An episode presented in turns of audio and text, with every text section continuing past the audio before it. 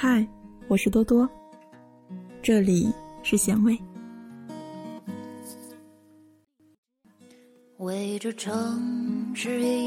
你说的都对，而我未必愿意听得进去。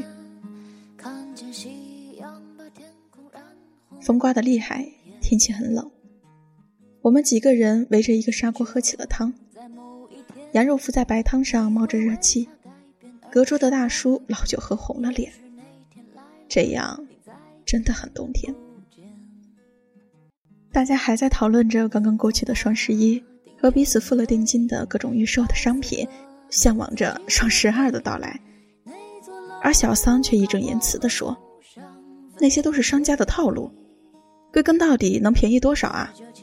况且买来的东西放在那里又不用，完全就是在浪费钱嘛。”我们都不再说话了。小三继续洋洋洒洒地发表着他的长篇大论，说已经感受不到这个节日应该有的善意，所给予狂欢的不再是单身群体，而是商家与快递公司。且话说回来，没有越级者买来给谁看啊？又能送给谁呢？情侣们牵起了手，汉子们围着一锅汤，你们想想这个画面，是不是特别悲催啊？其实小桑就是这样一个人，活出了一套属于自己的人生哲学，并且不厌其烦地抓住机会来教育我们。我们表示很感动，所以以后不愿再和他一起喝汤了。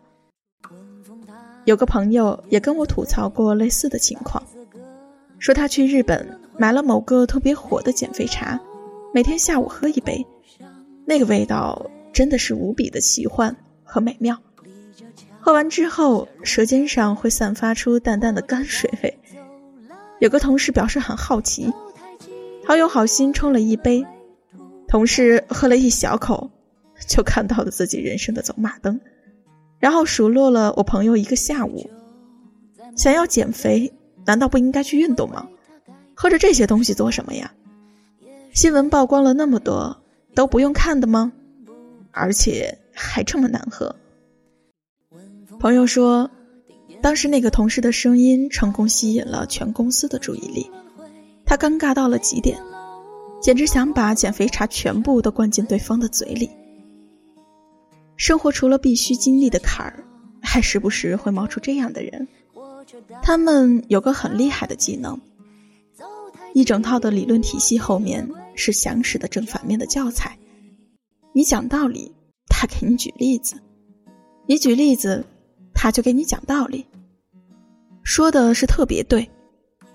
牛的人总是孤独的，为此他们品尝着孤独的滋味。有些人很强势，有些话太凶猛。为此，我们要学会给自己做心理建设。徐静蕾曾这样表达过自己的婚姻观。我觉得人很多时候是被自己的观念还有别人的观念给束缚住了，但是因为我对婚姻的形式无所谓，所以我并不在乎别人怎样说我，而且谁反对我，我还会觉得你过得有我高兴吗？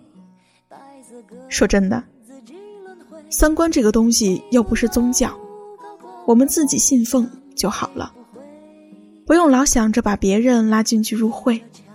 你说的都对。而我未必愿意会听。走太急，忘记了归途，找不回。走太急，忘记了归途，